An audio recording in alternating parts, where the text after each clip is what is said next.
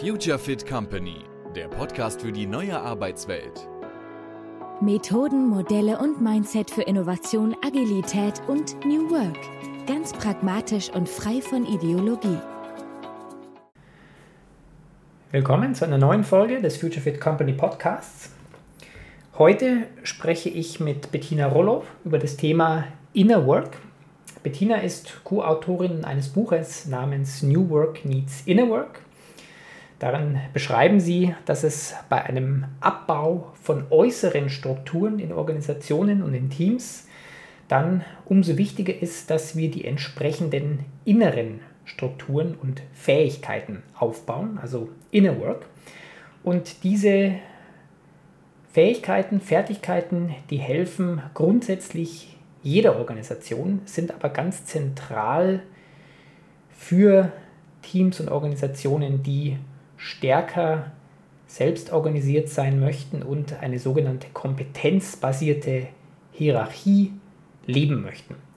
Ja, und da gehen wir ins Detail und sprechen ganz praktisch, was es dazu braucht und wie das funktioniert. Ich fand es super spannend. Ich denke, euch wird es genauso gehen. Und jetzt wünsche ich euch ohne Umschweife viel Spaß mit meinem Gespräch mit Bettina. Ja, herzlich willkommen zu einer weiteren Folge des Future Fit Company Podcasts. Heute meine Gesprächspartnerin Bettina, Bettina Roloff, die äh, Co-Autorin eines Buches ist, eines sehr spannenden Buches, das bei uns bei Queer Effective viele gelesen haben, das uns alle sehr angesprochen hat, äh, mit dem Titel New Work Needs Inner Work.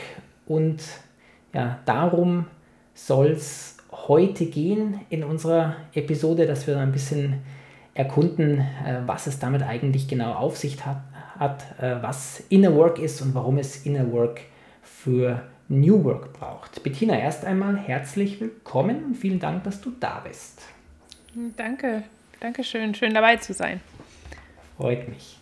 Ja, äh, Bettina, unsere erste Frage ist eigentlich immer die, ähm, dass wir unseren Gast bitten, sich selber kurz vorzustellen, in einer Art, wie auch immer du dich vorstellen möchtest und was du glaubst, was so die, die Zuhörer wissen sollten über dich für unser Gespräch. Ich könnte mir auch gut vorstellen, dass einige Zuhörer das von dem Buch auch schon mal gehört haben und daher vielleicht dich kennen, aber ich denke mir, es wird auch sicherlich einige geben, ähm, denen äh, das jetzt erstmal nichts sagt. Von daher, Bettina, sag kurz ein paar Takte zu dir selbst.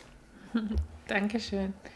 Ja, mein Name ist Bettina Rollo. Ich arbeite als Organisationsentwicklerin und ich bin eben durch einen Zufall, sage ich aber gleich nochmal was dazu, ähm, so in die Erforschung und Umsetzung von Selbstorganisationsmodellen äh, gerutscht. Ich habe eigentlich so den klassischen Werdegang. Ich habe mal International Business Studies studiert, war dann auch lange im asiatischen Ausland, habe da gearbeitet und habe während meiner ersten Berufserfahrung und eigentlich auch schon im Studium mich immer gewundert, dass wir uns so viel auf Strukturen und Prozesse beziehen und auch darin immer den Hebel suchen, äh, tiefgreifende Veränderungen im Unternehmen anzustoßen. Und das ist für mich dann eigentlich immer intuitiv schon auch klar war, dass das doch irgendwie nur die halbe Wahrheit ist und dass auch vieles von dem, was dann eben sich nicht nachhaltig verändert hat, daran liegt, dass ähm, da ja noch Menschen mit am Werk sind und dass die Menschen ganz, ganz unterschiedliche Arten und Weisen haben, Strukturen und Prozesse zu benutzen und dass eben unsere Haltung da so viel reinspielt. Und mhm. deswegen habe ich mich dann nach einer Weile angefangen, sehr viel mit so Inhalten und äh, Kompetenzen, die eben dieses Inner Work ausmachen. Also ich habe dann eine Gestalttherapie-Ausbildung gemacht und mhm. ähm, habe mich da eben fortgebildet und wollte das immer gerne zusammenbringen. Und in meiner Corporate Career hat das nicht funktioniert. Da gab es irgendwie zu der Zeit keinen Platz für so einen Ansatz. Und deswegen habe ich mhm. mich dann 2014 selbstständig gemacht. Und da war das Jahr eben, wo Frederic Laloux sein Buch Reinventing Organizations rausgebracht hat, was ja so, also zumindest für mich und ich glaube für viele andere ja auch ein ganz großer Impulsgeber für diese Fragen nach neuen Formen der Zusammenarbeit und Führung war.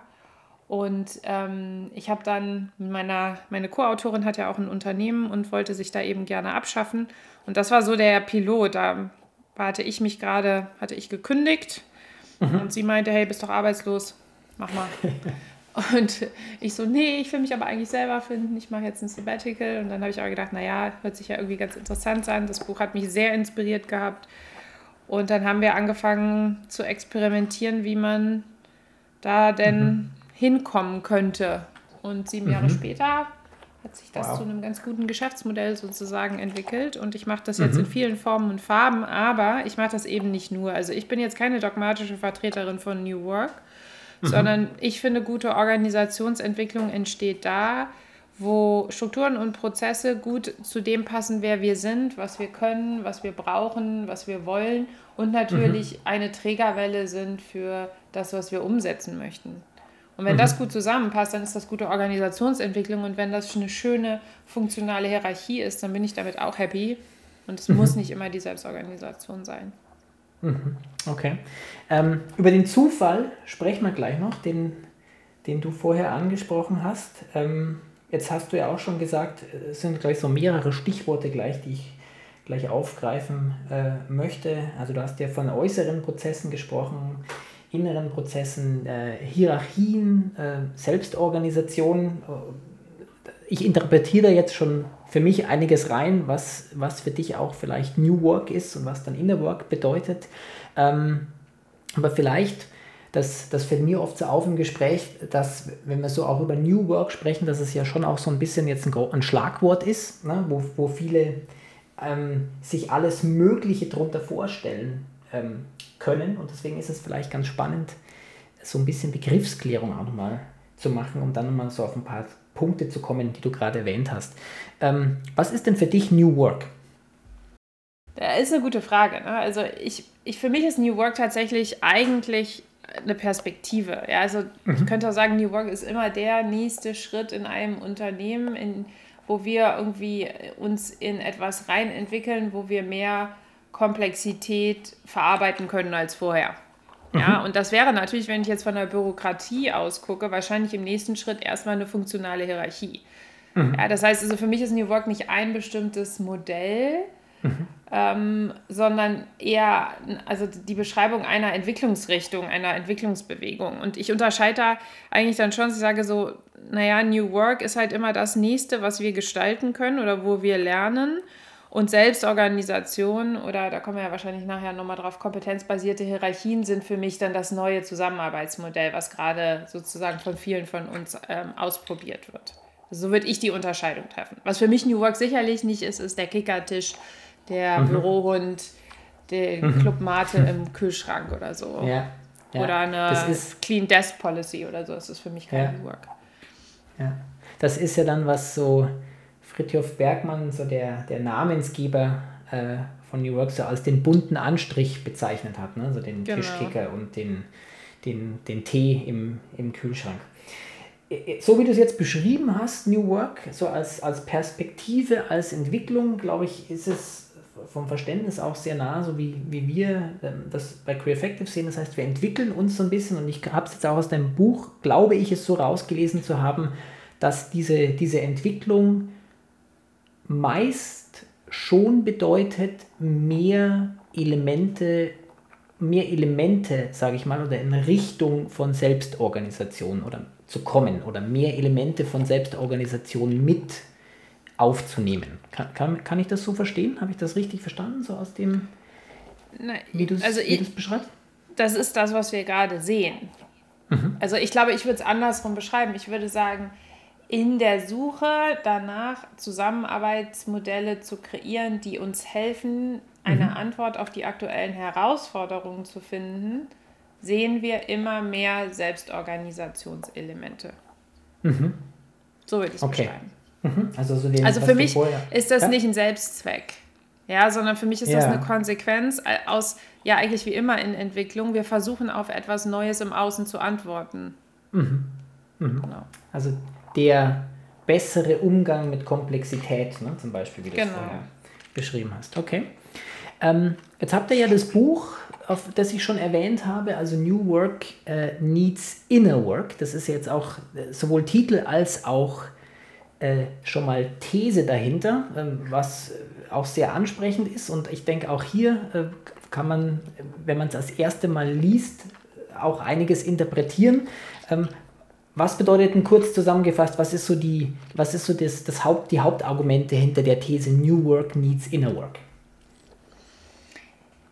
Wir leiten das ja für uns aus, aus also wir nehmen da als Modell immer das Vier-Quadranten-Modell. Ich weiß nicht, ob mhm. das dann logischerweise jetzt gerade jeder kennt oder Aqual-Modell von Ken Wilber, der einfach, also der nicht einfach, aber der unterscheidet zwischen eben eine äußere und eine innere Dimension. Und das kann man ja jetzt auf alles anwenden, also müssen wir mhm. jetzt nicht auf Organisationsentwicklung nur anwenden. Im Grunde sagt, es gibt einen Teil der Realität dessen, was wir, also wie wir Dinge, ähm, also was wir sehen im Grunde im Leben und die können wir immer unterteilen zwischen den Teil, den wir sehen können, also den man jetzt wirklich optisch sehen kann, ja, und das wären im Unternehmen mhm. eben sowas wie Strukturen und Prozesse und das ist im Individuum sowas wie mein Verhalten. Und dann gibt es mhm. dazu aber immer eine komplementäre oder eben manchmal nicht komplementäre äh, innere Dimension und das ist nur das, was wir erleben. Ja, und das wäre beim Individuum eben die Haltung, ja, das Mindset. Und bei, in unserem Unternehmen wäre das Kultur, Kommunikation. Ne? Die ist ja erlebbar, die können wir zwar versuchen aufzuschreiben, aber die ist jetzt in dem Sinne nicht immer sichtbar, sondern die drückt sich dann, wenn, durch Verhalten oder im besten Fall auch noch zu, durch Strukturen und, und Prozesse aus.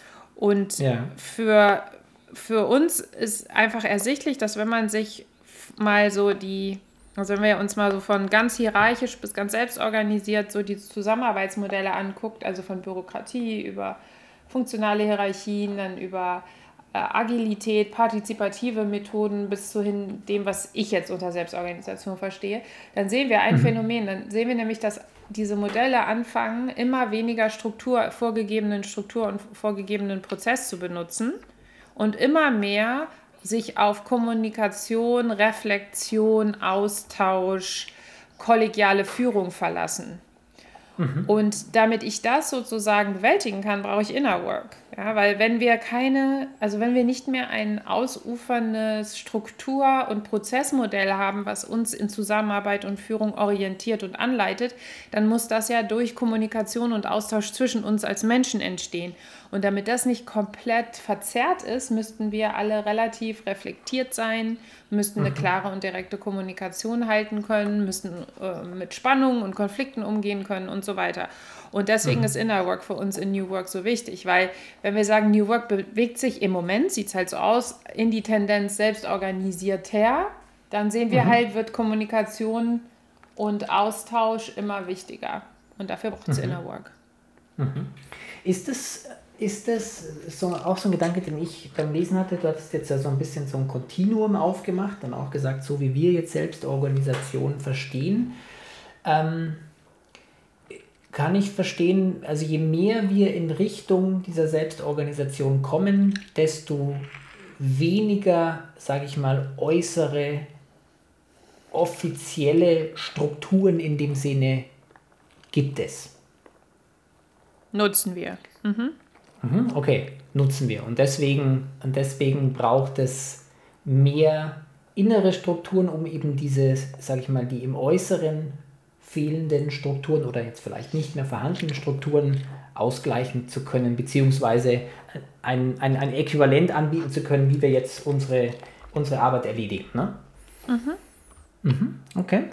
Ähm, was sind denn, das hast du ja ähm, gerade auch schon angesprochen und habt ihr auch im Buch, im, im Buch äh, schon mit äh, besprochen, also Inner Work ihr beschreibt ja da auch zentrale Kompetenzen, die das sozusagen ausmacht, also dieses innere, dieses Inner Work, was wir, was wir erlernen äh, müssen oder stärken müssen oder was vorhanden sein muss, damit, damit äh, ein selbstorganisierterer Kontext gut funktioniert.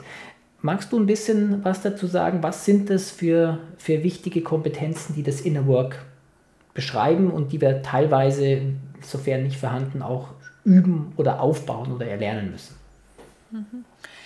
Vielleicht macht es ja jetzt gerade nochmal Sinn, wenn wir uns nochmal bewusst machen, was denn selbstorganisierter heißt. Ja. Ja, also weil das, also für mich fängt das ja auch schon bei Agilität eigentlich an. Mhm. Ja, also da müssen wir ja nicht gleich irgendwie in die komplette Selbstorganisation einsteigen und wir müssen sie auch nochmal abgrenzen von dem, was wir so als demokratische, partizipative Prozesse kennen, weil das wäre für mich jetzt nicht Selbstorganisation. Mhm. Ja. Sehr spannend, also, ja. Sag mal dein Verständnis von, wie du es definierst, von Selbstorganisation. Na, wie, also wir sagen im Grunde, für uns ist Selbstorganisation die kompetenzbasierte Hierarchie.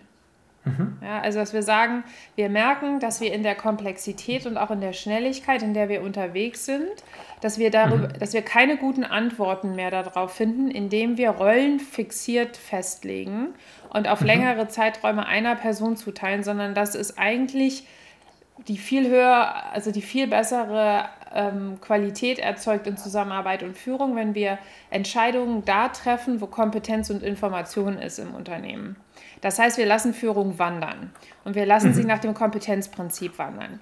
Jetzt ist Kompetenz dann aber nicht nur Fachkompetenz, sondern mhm. Kompetenz in dieser, in dieser Wertelandschaft bedeutet im Grunde, dass wir auch danach gehen, also wer kann es fachlich, Mhm. Wer hat aber auch Lust dazu? Also wer hat eine Resonanz für die Aufgabe mhm. im Grunde?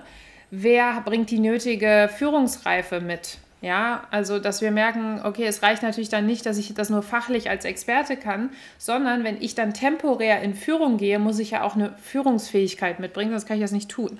Wer bringt die mhm. Kommunikationsreife mit? Und eben, mhm. weil dann, ne, das wäre jetzt, das würden wir auch heute bei Führungskräften in funktionalen Hierarchien sagen, auch eine Führungskraft eine gewisse Selbstreflexion braucht. Wer bringt denn die Reflexionsstärke an der Stelle mit? Ja, und kann mhm. dann auch ausgehend von diesen Kompetenzen, das ist jetzt schon die halbe Antwort auf deine Frage von eben, mhm. kann dann auch in so eine Metareflexion gehen, weil wenn ich dann temporär in Führung gehe, dann reicht das ja nicht, wenn ich nur mein kleines Puzzleteil gut fühle, führe, sondern ich muss ja auch den Überblick behalten, wo mein kleines Puzzleteil ins große Ganze reingehört, weil sonst werde ich Entscheidungen treffen, die zu singulär gedacht sind. Ja, mhm. so. Das heißt, also das ist jetzt erstmal das, was wir unter Selbstorganisation verstehen. Und das ist ja in dem Sinne kein konsensorientierter Entscheidungsprozess, den mhm. wir in vielen von den eher demokratisch basierten, das ist ein anderes Wertesystem einfach, was dahinter liegt, geführten Prozessen sehen. Ja? Also wo wir versuchen, die, auch die kollektive Intelligenz der Gruppe mehr mit reinzuholen, aber das eben mhm. über einen konsensorientierten Prozess machen. Und das ist für uns schon ein Unterschied an der Stelle, weil wir sagen, wir gehen auch wieder aus dem, wo alle gleichberechtigt sind, als Beteiligte des Entscheidungsprozesses, das wäre ja in einem Konsensprozess so, ja. weg und sagen wieder, nee, wir bilden wieder temporäre Hierarchien, aber wir lösen die in dem Moment dann auch wieder auf, wenn die Aufgabe erfüllt ist. Ja, und mhm. dann kann es das sein, dass ich mal in Führung gehe und mal bin ich Zuarbeitende. Das ändert sich mhm. dann halt. In dem Sinne gibt es mhm. keine fixierten Rollen mehr. Mhm. So, und, und um diese Art von, von, von Führung und Zusammenarbeit miteinander leben zu müssen, braucht es ja einfach ganz viele verschiedene Kompetenzen, weil wir ja, ich meine, das Simpelste ist immer, wir müssten halt überhaupt in der Lage sein, miteinander herauszufinden, wer ist denn gerade die kompetenteste Person von uns? Das wollte ich jetzt gerade fragen, dass als ich dir zugehört habe, war das sehr spannend so zu hören. Ähm, also ich kann, ich kann mir da mehreres vorstellen, aber es, es klingt ja so auch, als, als wäre das dann auch ein expliziter eine explizite Absprache. Ne? Wer ist denn jetzt für diese Situation die kompetenteste Person, die dann temporär in die Führung gehen sollte? Genau. Genau, es mhm. ist explizit. Genau, und das macht es mhm. natürlich dann schon echt spannend, weil das ist mhm. ja dann auch ein expliziter, sagen wir mal, immer wieder auch Auswahlprozess, der zwischen mhm. Kollegen stattfindet. Also der mhm. findet ja auch nicht in der Hierarchie statt, sondern wir sind ja in dem Sinne jetzt erstmal alle gleich und damit auch gleichberechtigt. Und wir versuchen in, auf Basis dieser Gleichberechtigung herauszufinden, wer denn von uns temporär führen sollte. Qua ja. der jeweiligen Kompetenz, aber eben diese, also ne, jenseits der Fachkompetenz gepaart mit einer gewissen Reife, mit einer Führungsfähigkeit und so weiter. Und ja. dafür muss ich, ja, ist erstmal die äh, Grundvoraussetzung, dass ich überhaupt weiß, wer ich bin, was ich kann, mhm. was ich will und was ich brauche. Und dann natürlich auch immer, was ich nicht will, was ich nicht kann und was ich nicht brauche. Mhm. So, und dann braucht es mich erstmal in einer eigenen Klarheit mit mir. Nur wenn ich wirklich klar mit mir selber bin, dann kann ich auch relativ klar auf dich schauen. Wenn ich mich selber nicht gut auf dem Schirm habe, werde ich immer das, was mir selber über mich nicht klar ist, auf dich drauflegen. Das nennen wir dann Projektion. Ja, mhm. so. Und wenn wir das also ne, wenn, wir, wenn wir da eine ausreichende Klarheit mit uns selber haben, dann haben wir auch eine Fähigkeit, miteinander in einen klaren Austausch einzutreten und das eben nicht zu verzerren mit irgendwelchen mhm. persönlichen Dynamiken, die wir nicht auf dem Schirm haben. Und dann brauchen wir aber zusätzlich noch eine Fähigkeit, auch dann das zwischen uns anzusprechen, was uns ein bisschen schwerfällt. Ne? Weil dann muss ich halt auch mal sagen können, hey, du, ganz ehrlich, Florian, ich glaube, ich finde dich da jetzt nicht am kompetentesten. Mhm. Ich habe hab zwar gehört, dass du das jetzt gerne mal irgendwie mit äh, für uns führen möchtest, aber ich, ich merke so, das ist für mhm. mich nicht stimmig. Ich möchte da jemanden anders sehen. Ja? Mhm. Und das und, ist ja für viele Leute... Hm? Sorry, das, das muss ich ja, und das gehört dann wahrscheinlich auch dazu, ne, das muss ich ja dann auch aushalten können oder da muss ich gut mit mir im Kontakt sein, dass ich sowas annehmen kann. Ne? Und, genau. und, dass genau. ich se selber reflektiere, wie, wie sehe ich denn das, was Bettina jetzt da sagt. Ne? Genau, und das funktioniert natürlich auch dann am besten, wenn ich mich als zum Beispiel, also wenn ich eine Grundhaltung im Leben habe, wo ich sage, okay, ich bin ein ewig lernender Mensch. Ja, also mhm. Lernen hört nicht auf, das hilft an der Stelle auf jeden Fall und ich auch nicht mehr so mit, sehr damit beschäftigt bin, herauszufinden, wie ich es richtig machen kann. Ja, also mhm. da kommt dann irgendwie das, was wir in Agilität schon haben, diese Fähigkeit zu, zu also ähm, Ability to fail, ne? also die mhm. Fähigkeit auch zu versagen an einer Stelle oder auch Fehler zu machen und eine Akzeptanz dafür und daraus zu lernen. Ähm, also das braucht es natürlich dann von mir und mhm. eben auch den Mut, mal eine risikoreiche Entscheidung zu treffen und aber auch den Mut, in einen Konflikt oder eine konfrontative ähm, Austausch mit den Kollegen zu gehen. So, das, mhm. das wäre jetzt erstmal so die, so die grundständigen Kompetenzen auf der Ebene und die bräuchten wir jetzt für ein agiles Zusammenarbeitsmodell auch schon. Und ja. die tun uns auch gut in ganz normal klassisch funktional, funktionalen Hierarchien. Ja, also mhm. man merkt auf jeden Fall, auch die funktionieren besser, wenn ja. Teams davon mehr haben. So, was jetzt noch dazu kommt, ist, wenn wir Zusammenarbeit, äh, Selbstorganisation oder die kompetenzbasierten Hierarchien leben wollen, ist, dass wir haben ja keine Führungskräfte mehr. Ja, das mhm. heißt, wir brauchen irgendwo im Team eine ausreichend kritische Masse an der Fähigkeit, in die Metareflexion zu gehen und das große Ganze mitzudenken. Ja, also eigentlich das, was wir sonst nur von Führungskräften wollen. So, das heißt also, dann braucht es jetzt nicht, nicht nur in der Selbstreflexion und in der Fähigkeit im empathischen und reflektierenden Austausch mit dir und der Fähigkeit zu Spannung und Konflikt, sondern es braucht mich auch noch mit einer Fähigkeit, auf den Balkon zu gehen und mal von oben mhm. drauf zu schauen und zu gucken, läuft das denn hier eigentlich gerade ganz gut zwischen uns? Was sehen wir nicht? Was, was sind unsere blanken ja. Flecken? Wo merken wir, könnten wir besser werden? Also alles das, was wir theoretisch von guten Führungskräften erwarten würden. Und dann muss ich natürlich irgendwo auch eine strategische Kompetenz haben, weil ich muss das ja im Großen und Ganzen verorten können. Wenn ich dann mhm. Entscheidungen treffe, müssen die ja eben, wie ich eben schon gesagt habe, irgendwie auch so verortet werden in dem, wie sie auf das Gesamte einwirken. Und ich muss mir also mindestens eine Orientierung haben da drin, was sie für Konsequenzen nach sich ziehen. Mhm. Das, das bedeutet für diese kompetenzbasierte Hierarchie, wenn dann eine Person für diese Situation diese Führung übernimmt, dann, dann bräuchte es aber sozusagen all diese Aspekte, die wir sonst bei Führung normalerweise in, sage ich mal, einer Position sehen, in, in dem Moment für die Person, die für den Kontext jetzt in die Führung geht. Ne? Genau, und wir brauchen sie aber auch gleichzeitig, also weil was diese kompetenzbasierten Hierarchien nicht mehr machen, ist, dass sie so ganz ins klassische Hierarchische zurückverfallen. Ja, sondern mhm. wir, wir haben eigentlich, also wo drin wir immer verbleiben, ist, dass wir sagen, wir wollen einen sogenannten ko-kreativen Dialog im Team leben. Und Co-Kreativität mhm. zeichnet sich eben darauf aus, dass das äh, dadurch aus, dass Teams einen, einfach einen hohen Vertrauensraum miteinander haben, also einen sehr mhm ähm, überdurchschnittliches Maß an psychologischer Sicherheit miteinander erleben mhm. und dass sie auf Basis dessen in einen sehr experimentellen Austausch miteinander gehen mhm. und, und darin sozusagen anfangen, aufeinander aufbauen, Dinge zu entwickeln, ohne dass man groß damit beschäftigt ist, okay, was ist jetzt meine Position, was ist deine Position mhm. oder das habe ich jetzt erfunden und das muss jetzt irgendwie auf meine Karriere einzahlen oder ich muss, habe das Gefühl, eigentlich muss ich meine Position schützen. Das heißt, ich gehe sehr taktierend vor. Das sind alles ja. sozusagen Qualitäten, die wir so dann in, in, in solchen Zusammenarbeitsmodellen im besten Fall nicht mehr vorfinden würden, weil wir mhm. halt sagen, wir haben zwar kompetenzbasierte Hierarchien, aber eigentlich sind auch diese kompetenzbasierten Hierarchien dafür zuständig, uns als Team zu befähigen, einen ko-kreativen Dialog zu führen, weil wir ja damit beschäftigt sind, als Team qua unserer Diversität und unserer kollektiven Intelligenz immer das größte Potenzial zwischen uns zu entfalten, was gerade möglich ist. Mhm. Und auch dafür ist die Kompetenz, äh, kompetenzbasierte Hierarchie dann zuständig. Also wir gehen nicht mehr zurück ins klassische Führen. Ja. Es sei denn, Ja. die Situation braucht's. Das kann natürlich Also- auch sein. Das heißt, es könnte jetzt schon sein, in der Logik, dass es eine Situation gibt, wo die Person, wo wir gesagt haben, die ist jetzt in dem Fall am geeignetsten, hier in die Führung zu gehen, einfach eine Entscheidung trifft, die dann sozusagen Gültigkeit hat für den Rest der Leute. Mhm. Okay. Genau.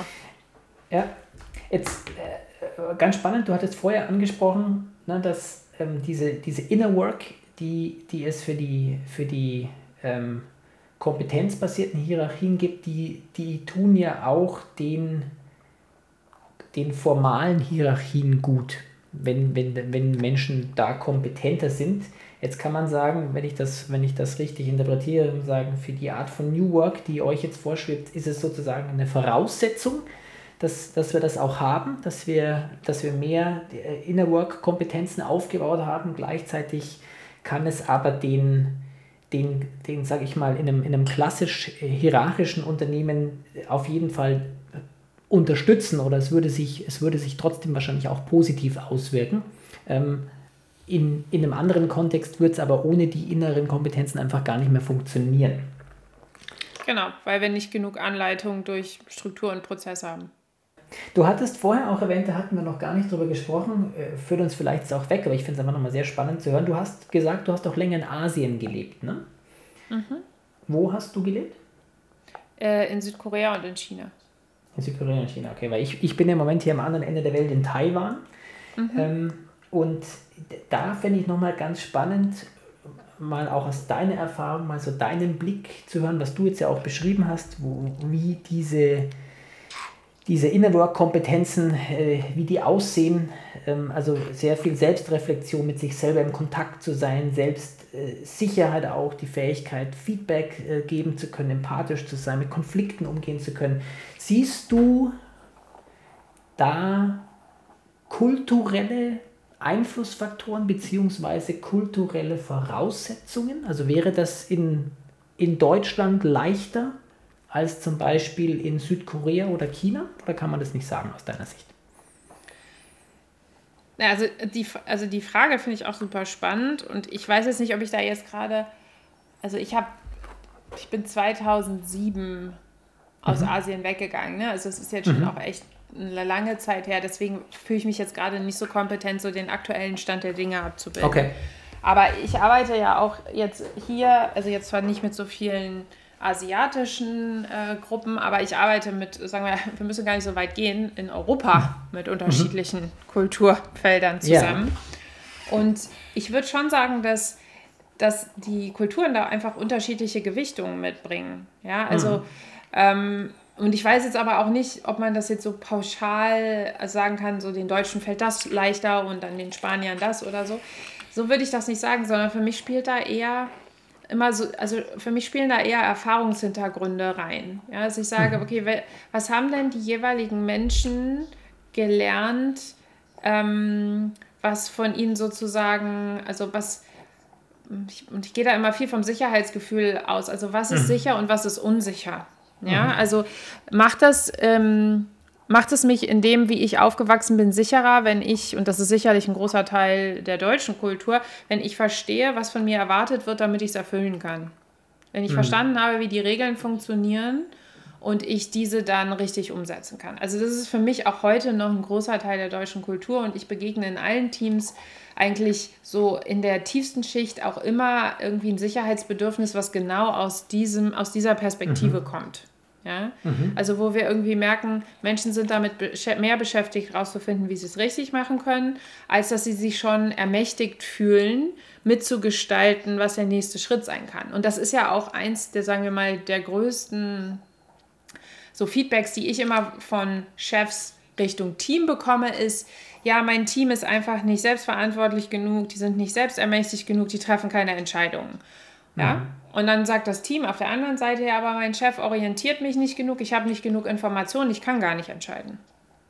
Ja, und für mich steckt da aber ganz oft genau zum Beispiel dieses Missverständnis drin. Also, dass wir merken, Menschen fühlen sich nicht in sich ermächtigt, eine Entscheidung zu treffen, weil sie danach suchen, zu verstehen, wie sie es richtig machen können. Und wenn ich das natürlich versuche rauszufinden, und mhm. aber mein Chef mir sozusagen eher einen Spielraum aus, also einräumt, der sagt, hier guck mal, hier hast du ein Ziel, Bettina, such dir doch mal deinen Weg selber dahin und treff die Entscheidungen auf diesem Weg. Und ich aber versuche herauszufinden, wie er es denn jetzt gemeint hat, um es richtig zu machen, dann werden wir beide natürlich total aneinander vorbeireden. Dieses Phänomen gibt es in allen Kulturen. Okay. Ja? ja. Also für mich ist das, also es gibt schon Schwerpunkte, aber ich habe schon gelernt, dass irgendwie auch, also ich, ich mag das nicht so gerne pauschalisieren. Also es, ja. man merkt natürlich, die unterschiedlichen Länder bringen unterschiedliche Werte, Landschaften mit sich und, und haben auch unterschiedliche Erfahrungen in Bezug auf Führung, Autorität, ja. Macht, Machtmissbrauch und so weiter gemacht. Die Deutschen haben sicherlich eine höhere Strukturaffinität, als ich das jetzt zum Beispiel in ein paar südeuropäischen Ländern kennenlerne, mhm. ja, und einen, einen, viel höheren Wert da drin, Dinge genau so umzusetzen, wie sie denn geplant waren. Und und dann haben andere Kulturen da mehr Flexibilität. Aber letztendlich merke ich immer, kommst du denselben Fragen zurück. Wie geht es dir mit Macht? Wie hast du Autorität erlebt? Mhm. Äh, wie mhm. sehr, ähm, was verstehst du unter Führung? Und vor allem die wichtigste Frage, was hast du gelernt, gibt dir Sicherheit am Arbeitsplatz? Mhm. Okay. Ich, ich finde das ich, also sehr spannend, so aus meiner Perspektive, weil ich glaube, ähm, hier jetzt in, also ich bin jetzt seit knapp zwei Jahren hier in Taiwan.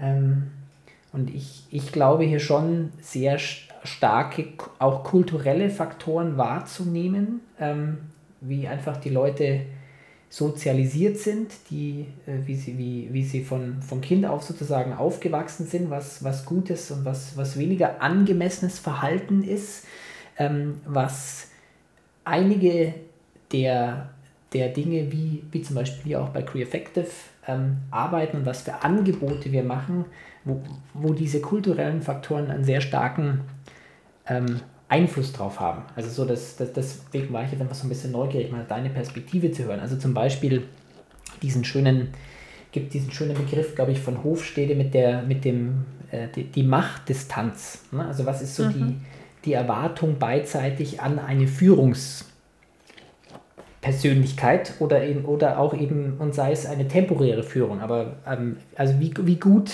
gehen wir damit um, dass es da eine größere Distanz gibt oder eine kleinere Distanz gibt? Ähm, oder auch so dieses, ähm, wie einfach ist es für Leute, äh, gut mit Konflikten umzugehen und sich auch mal schwieriges Feedback geben zu können. Und also das, das merke ich, das merke ich, da finde ich, merke ich schon, Unterschiede? Bin ich jetzt hier in Asien oder gut in Europa? In der Tat habe ich meistens im, im deutschsprachigen Raum zu tun. Aber ich finde, da gibt es schon, da gibt es, ich nehme da schon kulturelle Unterschiede wahr, bis hin auch zu dem Punkt zum Beispiel, wie attraktiv mein Gegenüber eine, Entri eine Entwicklung hin zu mehr Selbstorganisation überhaupt sehen würde. Ähm, und das habe ich zum Beispiel hier in Taiwan ganz oft, dass das dass das kein erstrebenswertes Modell ist für viele, die zum Beispiel jetzt in einer, in einer Firma in einer, in einer Führungsposition sind. Das finde ich, das find ich eine ganz interessante. Und warum glaubst du, ist das so? Ähm, also mein gut, warum, warum das nicht so erstrebenswert ist? Mhm. Genau, also warum das als nicht erstrebenswert erlebt wird? Also ich glaube, für die, ähm, diejenigen, die jetzt sozusagen in der Entscheidungsposition sind, erlebe ich hier zwei Sachen. Ähm, also es gibt hier sehr viele noch gründergeführte Unternehmen, wo die Gründer teilweise jetzt so in ihren späten 60ern, in ihren 70ern schon sind. Ähm, da kommt einfach sehr stark ähm, mit rein die Angst, äh, dass es andere nicht gut entscheiden würden und dass es doch am sichersten ist, äh, wenn es der Gründer selber entscheidet. Also sehr viel einfach ähm, Ängste, dass es kein gutes Ende nehmen würde, wenn man die Entscheidungen anderen überlässt. Äh, ich glaube, es kommt sehr viel auch das Thema ähm, Status, was also von, von Führung oder von einer Führungskraft ähm, spielt eine Rolle. Ich, ich glaube, es ist sehr stark auch das Thema, das Thema Vertrauen, ähm, das eine Rolle spielt und für mich sehr stark in der Tat die, die beidseitige Erwartung, was eine, eine, ein gewünschtes Verhalten ist von jemand, der in einer Führungsposition ist. Also so, so, auch so wirklich beidseitig äh, im Sinne von, ich bin in der Führungsposition, also sage ich zum Beispiel auch ganz klar, wo es lang geht und auch von denjenigen, die geführt werden, die ganz klar erwarten, ja, sag mir doch, wo es lang geht. Und mhm. das ist hier schon deutlich stärker spürbar und dann auch immer wieder was, ähm, wenn wir mit Leuten arbeiten, was natürlich beeinflusst und was damit reinspielt. Also das ist, das ist so meine Wahrnehmung. Genau, ich und, und, und das, das ist das, was ich auch meinte, dass, also das, nur ich würde das nicht an Kultur attributieren, sondern mhm. ich würde sagen, da ist eine Gruppe von Menschen, also meine Kollegin Joanna Breidenbach, die sagt auch immer, es gibt den Kulturbegriff als solches nicht, die ist ja Kulturanthropologin. Mhm. Und immer mhm. wenn ich den benutze, dann kriege ich auch immer krieg direkt. Kriegst du eins drauf? Genau, kriege ich direkt eins drauf. Deswegen mhm. ist es jetzt so langsam ist es bei mir wohl mal gelandet. Ähm, sondern dass man irgendwie so merkt, ähm, dass das, das, was du jetzt gerade so schön beschrieben hast, ist ja nichts anderes, dass die Menschen ein Wertesystem teilen, in dem mhm. Führung einen bestimmten Platz einnimmt, mit bestimmten Werten und Qualitäten besetzt ist und daraus Erweiterungen entstehen. Und ich auch verstanden habe, was ich in diesem System, jetzt wie es gerade ist, tun müsste, damit mhm. ich sicher bin und damit ich erfolgreich mhm. bin. So, und, und ich denke, das, so, also das kann man so dann dekonstruieren, im Grunde für jeden, jede Gruppe, die man sich anguckt. Und dann wird man sicherlich feststellen, dass sich vielleicht Gruppen in bestimmten Ländern ähneln. Mhm. Aber das, was du gerade beschrieben hast, da könnte ich dir auch ein paar deutsche Firmen nennen, die nach dem Prinzip operieren. Vermutlich, ja. Das ist richtig. Genau, also nur, ne, dass ich stimme mhm. dir schon zu, ich würde das nur nicht mehr so kulturell betrachten. Genau. Könnten dann praktisch mehr sagen, ist, wir, wir finden das jetzt häufiger in der, mhm. sage ich mal, in der Region, wo ich bin. Ähm, ja, lässt sich, lässt sich aber auch äh, woanders finden. Ja. Genau. Es ist so ähm, eine bestimmte Art und Weise, es zu betrachten. Ja. Wie, wie gut bestellt ist es um diese inneren Strukturen, die es braucht für New Work? Also ist, ist, das, ist, ist das je nachdem, wo du bist, wo du sagst, das wird ein, das wird, wenn ich jetzt so mein Beispiel hier mit den, an die Gruppen denke, mit denen ich hier dann teilweise zu tun habe oder was ich so antreffe, ne, dann, dann denke ich mir jetzt so, wow, das wäre, wäre sicherlich ein intensiver Prozess, ähm, jetzt einige der, der bisherigen Gewohnheiten wieder zu verlernen, um vielleicht eine andere zu erlernen, um eine andere Art des, des Zusammenarbeitens überhaupt zu ermöglichen. Also wie, wie ist so dein, wie ist so dein Eindruck? Wie, was, was triffst du so an und wie, wie, wie gut ausgebildet sind diese inneren Strukturen schon, die es aus eurer Sicht, aus deiner Sicht braucht, damit New Work gut funktionieren kann? Ich glaube, da gibt es auch wieder alle möglichen Formen und Farben drin. Also der Schwerpunkt ist natürlich schon, dass wir merken, dass wir uns die in vielen Bereichen schon noch sehr erarbeiten müssen. Und die Unterscheidung würde ich eher treffen an dem Teil, wo müssen wir auch noch überhaupt daran gemeinsam arbeiten, dass wir das als sinnvoll erleben. Mhm. Also dass das für, mhm. dass, dass diese Kompetenzen überhaupt auszubilden und mich so mit Kollegen auseinanderzusetzen für mich Sinn macht. Und wo mhm. merken wir, ist das, ist sozusagen, macht das schon Sinn und erzeugt auch Motivation. Und dann, dann müssen wir einfach nochmal die Kompetenzen dazu aufbauen. Ja, das, mhm. das, ist das, was ich viel mehr, also wo ich viel mehr irgendwie unterwegs bin, also zu erstmal zu gucken, irgendwie, macht das für euch überhaupt schon Sinn? Wollt ihr das wirklich? Habt ihr da eine eigene mhm. Motivation oder hat eure Firma jetzt beschlossen, dass sich alle mehr Feedback geben müssen? Mhm. Ja. Mhm. So, und ich glaube, dass das, also für mich ist das tatsächlich natürlich irgendwie, also merken wir schon, dass uns diese Inner Work Kompetenzen, dass wir uns die an vielen Orten noch erarbeiten müssen und das, sagen wir mal, dass es uns irgendwie oft auch noch schwer fällt, überhaupt für uns vielleicht auch sinnig zu verorten, warum ist denn auf einmal Selbstreflexion und so ein empathischer Austausch oder vielleicht auch gewaltfreie Kommunikation als, ähm, als, als eine Art der Kommunikation auf einmal was, was am Arbeitsplatz so stattfinden muss. Weil für einige mhm. von uns fühlt sich das halt auch total persönlich an, ne? Ich habe auch immer wieder Leute, die irgendwie irritiert sind, die sagen, aber das ist doch gar nicht professionell. Warum muss ich mich denn ja. jetzt auf einmal mit meinem Kollegen darüber unterhalten, wie es mir mit was geht? Wir haben einen Arbeitsvertrag, ich bin hier, um was zu erfüllen und das mache ich. Was wollen Sie denn jetzt von mir? Du hast das sehr nett ausgedrückt, das ist nicht professionell. Ich habe da teilweise andere Wörter, die mir entgegengeworfen werden. Aber genau, also erstmal ein, so ein Unverständnis, warum, warum braucht es das jetzt? Hm. Genau, und da sind wir vielleicht wieder bei diesen unterschiedlichen Wertesystemen. Ne? Also jemand, mhm. der, der das so erlebt und der dann auch vielleicht, der dann kommt dann ja auch völlig zurecht irgendwie mit, mit so einer Re Reaktion auf jetzt mich oder vielleicht sogar dich dann zu, weil der selber mehr in einem Verständnis von Zusammenarbeit und Führung unterwegs ist, wo er sagt, hey, ich bin hier, weil man mich für was ganz Bestimmtes angestellt hat und das mhm. und, und ich und ich, ich denke oder mein Erleben ist, dass der Anspruch an mich ist, dass ich das umsetze, egal wie es mir gerade persönlich damit geht. Oder egal, mhm. was gerade in mir dazu passiert. Und deswegen macht das für mich auch überhaupt keinen Sinn, dass ich jetzt auf einmal mich selber reflektieren soll und, und diese mhm. Informationen mit in den Prozess reinbringe. Wozu denn? Das mhm. stimmt natürlich auch, wenn wir jetzt in der bürokratischen Grundstruktur miteinander sind, dann ist die Information, was in mir passiert, tatsächlich gerade überhaupt nicht so relevant für die Umsetzung des Prozesses, weil den Prozess können wir trotzdem umsetzen. Der ist ja so mhm. detailliert aufgeschrieben, dass das funktioniert. Der Grund, warum wir auf einmal Feedback und Re Reflexion ja brauchen, ist, weil wir in Systemen zusammenarbeiten wollen, die viel durchlässiger, anpassungsfähiger und reaktionsfähiger sind. Damit, dadurch sind sie nicht so vorgegeben und wenn sie nicht vorgegeben sind, müssen wir sie die ganze Zeit miteinander gestalten.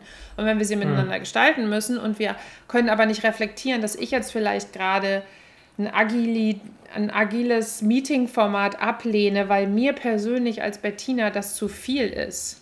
Ja. Mhm wenn ich diese Unterscheidung nicht treffen kann zwischen, ah, Bettina mag das nicht und es ist nicht gut für das Unternehmen, dann fangen wir natürlich an, Probleme zu kriegen.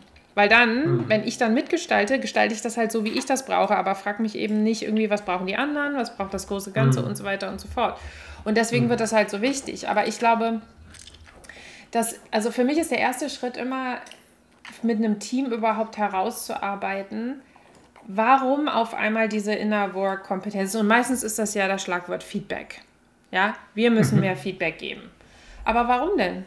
Mhm. Also solange ich den Menschen kein schlüssiges Warum anbieten kann, das bei ihnen ja. irgendwie Sinn macht, wird sich da niemand drauf einlassen. Und das merken ja auch super viele Unternehmen, weil die haben da schon 20.000 ja. Feedback-Workshops durchgezogen und es ist trotzdem nicht, also es, ist, es äh, setzt sich trotzdem nicht um in den Teams. Aber es liegt auch daran, weil es einfach keinen Sinn macht.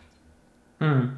Also ich mhm. habe ich habe natürlich verstanden, dass es gut ist, aber für mich als die Person, die ich bin, auf der tiefsten Ebene meines Verständnisses für Führung und Zusammenarbeit, macht das keinen Sinn. Plus, dass es mir wahrscheinlich immer auch ein bisschen Angst macht. Ja. Weil ich auf einmal ein Gespräch führen muss mit einem Kollegen, was ich so eigentlich gar nicht führen möchte. Ja. Wie dieses Warum, was du sagst, was so ganz zentral ist, ich sehe das auch für, für, für sehr viele, sage ich mal, Praktiken der, der anderen Zusammenarbeit dass dieses Warum ganz zentral ist. Äh, wie kommt ihr, kommst du in deiner Arbeit mit diesen Leuten zu diesem Warum? Also ist es ein sie selber reflektieren lassen, warum? Oder ist es mehr ein, wir, wir müssen bestimmte Dinge mal ausprobieren, um zu erleben, wie sich das anfühlt, um zu verstehen, warum wir anders handeln müssen? Wie gehst du da, wie, wie gehst du da vor oder wie erlebst du es meistens? Ich, ich biete es tatsächlich meistens erstmal als eine rationale Argumentation an und zwar nach dem Prinzip, was ich eben skizziert habe. Dass ich sage, wenn ihr, wenn ihr flexibler zusammenarbeiten wollt und wenn ihr merkt, ihr müsst mehr teamübergreifende Zusammenarbeit kreieren, dann müsst ihr mehr Struktur und Prozessstabilität gehen lassen, weil ihr wollt ja flexibler sein. Könnt ihr nicht beides gleichzeitig haben. Und wenn ihr das braucht, also wenn ihr das tun wollt, dann müsst ihr Orientierung und Gestaltungsfähigkeit durch, eine andere, durch ein anderes Instrument kreieren. Und das Instrument ist Kommunikation. Und da mhm. braucht es eure Feedbackfähigkeit. Wenn ihr das nicht könnt, könnt ihr das nicht, das nicht, also ihr könnt da nicht flexibler und durchlässiger miteinander zusammenarbeiten. Und das biete ich erstmal am Anfang an und dann mache ich eigentlich mhm. erstmal mit denen eine Runde und sage, also wie seht ihr das? Was braucht es von euch wirklich an Anpassungsfähigkeit? Wo merkt ihr, dass eure aktuellen Strukturen und Prozesse euch nicht so flexibel vorgehen lassen, wie das euer Arbeitsauftrag eigentlich von euch heutzutage bräuchte? Mhm. Und dann erarbeiten wir erstmal das und dann äh, nähern wir uns so langsam dem an, warum es mehr Kommunikation und auf eine andere Art und Weise braucht. Und mhm. auf dem Weg machen wir dann einfach ganz viele neue Erfahrungen miteinander. Also ich führe am mhm. Anfang immer ganz viel Methodik ein und lass mhm. die Gruppen dann erstmal für sich selber bestimmte Dinge explorieren, ohne dass ich schon sage, ich weiß, wo ihr jetzt hin müsst. Ich sage immer ja. am Anfang, wir wissen ungefähr, was der Impuls ist, was man, was sich entweder eure Chefs oder ihr selber gedacht habt, wo ihr jetzt hingehen wollt. Aber wir ja. fangen erstmal damit an zu beschreiben, wo ihr heute seid und was heute gut mhm. funktioniert und was heute nicht gut funktioniert. Und daraus mhm. entwickle ich dann das Warum. Mhm. Okay. Merkst du bestimmte Muster in deiner, in deiner Tätigkeit im Sinne von, ich sag mal, welche, welche Arten oder welche Arten von Unternehmen oder Teams sich besonders mit dem Thema befassen und auf dich zukommen? Gibt es da Häufungen in dem Sinne, ich merke besonders in der und der Richtung oder vielleicht äh, in einer anderen Richtung besonders wenig? Gibt es da was, was du beobachtest im Sinne von Regelmäßigkeiten, Mustern? Ich würde sagen, ich, also ich würde sagen, seit 2014 gibt so eine, also ich sehe so eine bestimmte Welle. Also die hat angefangen, mhm. am Anfang waren es eigentlich nur die Sozialunternehmen. Dann mhm. waren es die kleineren Start, also die Startups irgendwie. Dann kamen so die kleineren, also die KMUs im Grunde dazu. Mhm. Und jetzt sehen wir es eigentlich überall. Also in unterschiedlichen Farben und Facetten. Also ich, ich kann da schon sehen, dass der soziale, also soziale Unternehmertum da schon auch irgendwie ein Treiber meines Erachtens drin war. Also zumindest in meinem Kundenportfolio. Ja. Das ist mir auf jeden Fall aufgefallen. Jetzt ist es irgendwie überall, taucht aber natürlich in ganz unterschiedlichen Formen und Farben auf, weil wenn jetzt so also eine Abteilung eines, eines internationalen Konzerns sich bei mir meldet, die, die springen ja von einem ganz anderen Hintergrund ab, als wenn das, ja. äh, das Startup mit 40 Leuten sagt, wir wollen irgendwie was Selbstorganisierteres machen. Also das ja. kommt natürlich auch darauf an. Was ich schon sehen kann, ist, dass Unternehmen, die sich mit Produkten beschäftigen, wo sie sich mit Systemwandel beschäftigen. Ja? Also wenn sie sagen, wir, also alle Unternehmen, die irgendwie versuchen, etwas, was es schon gibt, eigentlich anders zu machen oder überhaupt Produkte einzuführen, die die Art und Weise, wie wir einen, also einen bestimmten Sektor normalerweise nutzen, verändern. Ja? Mhm. Die haben meistens auch eine hohe Affinität dazu, intern für sich Zusammenarbeit und Führung anders zu gestalten. Das kann ich schon beobachten. Und sagen wir mal, die etablierteren, größeren Unternehmen haben mhm. das dann manchmal, aber das wird dann oft, das ist viel spürbarer von Einzelpersonen getragen. Und bei den kleineren Unternehmen, die, sagen wir mal, Produkte haben, wo, die sich eh schon die ganze Zeit mit der Frage beschäftigen, wie können wir es anders machen, mhm. ist dann liegt dann vielleicht auch die Frage näher, wie können wir Führung mhm. und Zusammenarbeit anders machen. Mhm, okay, also durch die Arbeit nach, ins Äußere, die größere Offenheit dann auch überträgt sich, überträgt sich auch auf, auf die Zusammenarbeit an sich. Ja, oder die Fragen, die ich mhm. mir eh den ganzen Tag stelle, ja. ne, übertragen sich ja. auf dann die interne Perspektive. Ja.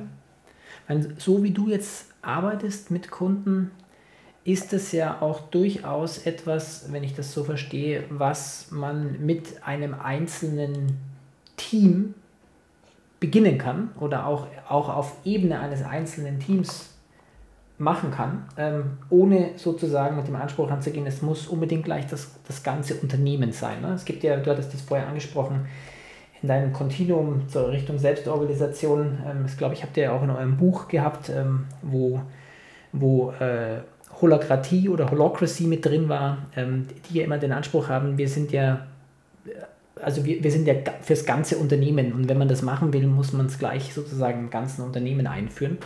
Ähm, so wie ich eure Arbeit verstehe, würde ich natürlich sagen, natürlich würde das ganze Unternehmen profitieren davon, aber wir können durchaus jetzt auf der Ebene auch von einzelnen Teams starten. Ne?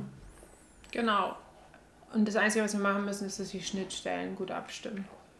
Also ich glaube, die, mhm. die große Herausforderung, der Grund, warum vielleicht Holo Holokratie das auch so ein bisschen stringenter beschreibt, ist, das, was natürlich dann entsteht, ist, also nehmen wir mal an, wir haben eine ganz, also wir haben ein normales, funktional hierarchisches, mittelgroßes Unternehmen und jetzt geht eine Abteilung hin oder also vielleicht sogar ein ganzer Bereich oder so und ähm, restrukturiert sich im Sinne von was selbst organisieren. Dann mhm. entstehen ja an der, an der Grenze zu den anderen, entstehen ja wie so, so fast wie so ein Realitätswechsel. Ne? Also ja. das Simpelste, ja. was man sich da immer vorstellen kann, ist, dass auf einmal die Abteilungen aus, dem anderen, aus den anderen Bereichen nicht mehr ganz sehen können und verstehen können, wer denn jetzt für was zuständig ist, weil wir es ja nicht mehr funktional hierarchisch aufstellen. Also wir teilen Rollen ja nicht zu, sondern wir, wenn wir es kompetenzbasiert machen, dann wechselt das ja.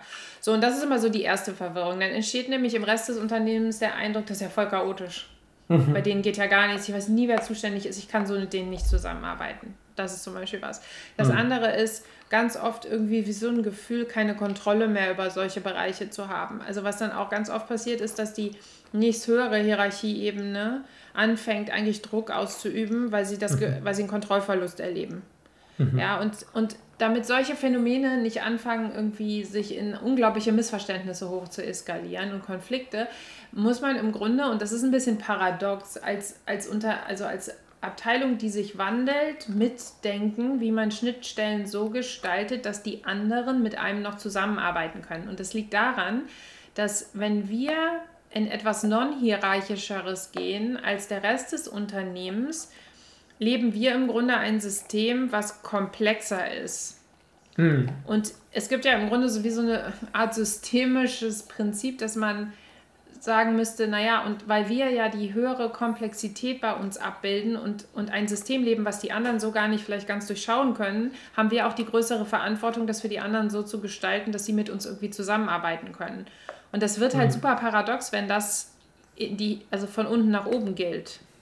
Weil dann mhm. muss ich auf einmal für meinen Chef und Chefchef -Chef oder die nächsthöheren, ja. muss ich eine Schnittstelle gestalten.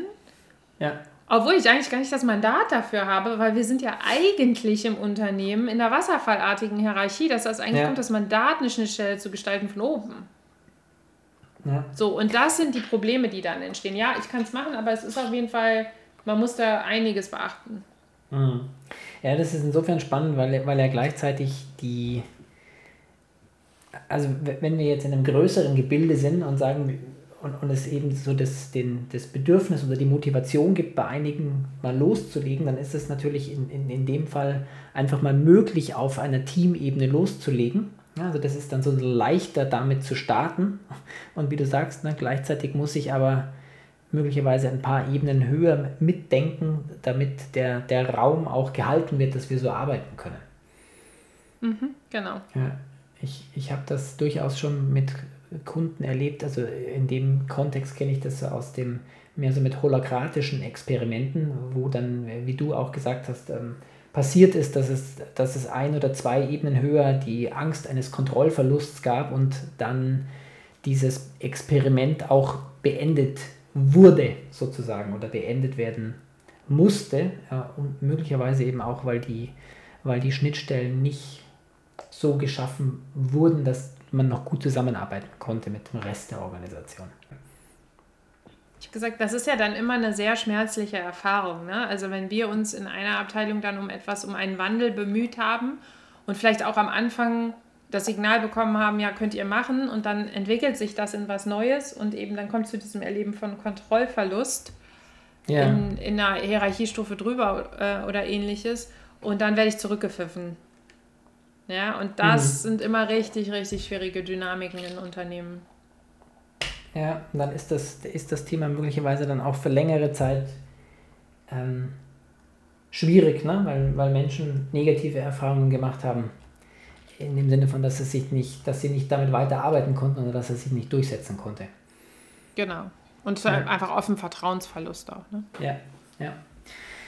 Ähm, vielleicht so zum Abschluss die Frage, wenn jetzt Leute äh,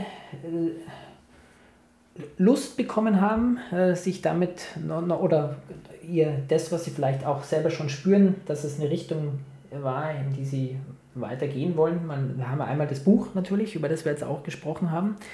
Ähm, New Work äh, Needs Inner Work. Ähm, was wäre denn so aus deiner, aus deiner Perspektive so ein, ein, ein erster einfacher Schritt, in diese Richtung, was jetzt jemand sagt, da, da, wir würden gerne im Team anfangen, so einen Prozess zu starten. Gäbe es was, wo du sagst, das, das wäre etwas, was ich euch als erstes empfehlen würde, mal auszuprobieren, zu starten, in diese Richtung zu gucken? Na, ich glaube, also das Einfachste finde ich immer, dass man in einem, also ich mache ganz oft Prozesse, wo wir sagen, wir haben überhaupt keinen Impuls, die bestehende Hierarchie in einem Team aufzulösen. Mhm. Aber worum wir uns bemühen, ist, dass wir mal schauen, innerhalb des Spielfeldes eines Teams, wo können wir denn kompetenzbasierte Entscheidungen treffen? Mhm. Ja, und, und da wäre so der erste Schritt, dass man eigentlich mal schaut, okay, welche Arten von Entscheidungen können wir denn eigentlich mal von der Führungskraft wegnehmen? Mhm. Und wenn man da irgendwie, sagen wir mal, ein, zwei Entscheidungsprozesse hat, wo man merkt, hey, das könnten wir ins Team verlagern, ja, dann eben mhm. zu schauen, okay, wenn wir das machen wollen, was bräuchten, was, worüber müssten wir denn im Team sprechen, damit das funktionieren kann? Ja, also ich arbeite ganz viel über die Frage, welche Art von Gesprächen und Austausch müsst ihr haben, damit eure aktuelle Zusammenarbeit oder die, das, was ihr verändern wollt, gut funktionieren kann. Mhm. Ja, und da entstehen dann halt auch so, wie viel Feedback-Gespräche müsst ihr führen, wie viel Gespräche müsst ihr führen, wo euch einen Überblick über Dinge verschafft. Ähm, also das ist immer so ein Impuls. Und dann, wenn man sagt, mhm. ah, wir wollen gar nicht so weit gehen, jetzt uns irgendwas Neues ranzunehmen, dann kann man auch einfach den aktuellen Ist-Stand mal nehmen und mal überlegen, okay, in dem, wie wir es gerade machen, ja, welche Gespräche, die wir eigentlich miteinander führen müssen, führen wir und, mhm. und wo fehlt was? Also mhm. wo gibt es was, was wir mal reflektieren müssen, in Kontakt bringen müssen, was, ähm, was wir noch gar nicht miteinander besprechen und warum würde das denn Sinn machen? Also ja. worauf würde das denn einzahlen? Mhm. Das sind so immer die, die einfachsten mhm. Startpunkte. Die man sehr gut einfach mal als Experiment auch ausprobieren kann. Ne? Sagen, genau, das, das kann man ja auch ganz spielerisch machen. Das muss nicht gleich ja. am Anfang direkt so super, super ernst werden. Ja, das habe ich so in, in unserer Erfahrung, in meiner Erfahrung auch sehr stark gemerkt, ähm, weil es ja je nachdem doch immer Ängste gibt, ja, kann das denn funktionieren, wird es denn funktionieren? Ähm, wo ich auch mal sage, ja, weiß ich nicht, ähm, aber ihr könntet es ja mal ausprobieren. Ne? ihr könntet es mental auch mal so als ein Experiment sehen und sagen, lasst es uns doch mal für ein paar Wochen ausprobieren. Und Experiment kann ja auch immer heißen, oder heißt ja auch immer, das ist, muss ja deswegen jetzt nicht für alle Zukunft in Stein gemeißelt sein, sondern es ist etwas, was wir testen können, um zu gucken, wie es funktioniert. Ähm, und oft werden wir vielleicht positiv überrascht sein wie gut es doch funktioniert und wie vielleicht einige der, der Ängste oder Befürchtungen, die wir haben, gar nicht so eingetreten sind. Also das nehme ich so wahr, das macht es dann oft leichter zu sagen, ja okay, ausprobieren könnten wir es mal. Genau. Ja. ja. Sehr schön. Bettina, vielen herzlichen Dank. Äh, ich gucke schon hier auf die Uhr, wir sind schon wieder fast bei einer Stunde. Die Zeit geht immer viel schneller vorbei, ähm, als ich mir das so gedacht habe. Ganz viele tolle Impulse. Ich äh, glaube, da werden sehr viele unserer Zuhörer spannende Dinge mitnehmen. Wenn man mehr noch erfahren möchte, wo, wie findet man dich oder in welch, was empfiehlst du, in welche Richtung, wo kann man noch hingucken, um sich, wenn jemand jetzt noch mehr, noch größere Lust auf das Thema bekommen hat? Ich glaube, der nächste gute Einstiegspunkt ist wahrscheinlich, wir haben das Buch ja auch als Online-Kurs herausgegeben, das gibt es in Englisch und deutscher Sprache. Mhm. Ähm, ich glaube, das ist immer ganz schön, weil es natürlich, also zumindest mir immer so geht, Bücher sind zwar super, aber ich bin jemand, der, der muss das mal gehört haben dann noch oder auch meine Übungen dazu gemacht haben. Also es ist ein passiver Kurs natürlich, ne? das sind, alles, äh, sind irgendwie, glaube ich, 36 Videos. Ähm, ähm, aber das finde ich immer eine ganz schöne Einstiegsmöglichkeit auch als Team. Ne? Also das muss man ja nicht mhm. alleine machen. Das kann man ja auch mit mhm. mehreren Personen machen. Ähm, genau, von unserer Seite gibt es einmal im Monat auch noch ein Webinar, was wir geben, was kostenlos ist, wo einfach mal jeder vorbeikommen kann. Und da explorieren mhm. wir immer einen Aspekt von, von Inner Work und New Work. Und das ist auf jeden Fall auch immer eine total schöne, bunte Diskussion, die wir da führen. Ähm, und die Informationen dazu findet ihr alle auf innerwork.online. Mhm. Ähm, da sind so alles, was Joanna und ich zusammen machen. Und wenn es jetzt um reine Organisationsentwicklung geht, dann, ähm, dann müsstet ihr tatsächlich bei mir landen sozusagen. Das macht Joanna ja nicht. Da könnt ihr auch unter mhm. Bettina Rollo einfach suchen, dann findet ihr mich so im Internet und meine kleine Webseite, die für Organisationsentwicklung ähm, zuständig ist, genau. Mhm. Sehr schön. Also wir werden auch gerne noch ein paar Links mit unten dann in die Show Notes packen. Es gibt also verschiedene einfache Möglichkeiten, weiter mehr zu erfahren. Mhm. Super. Vielen herzlichen Dank ja, danke Bettina, dir. Für deine Zeit und für das tolle Gespräch.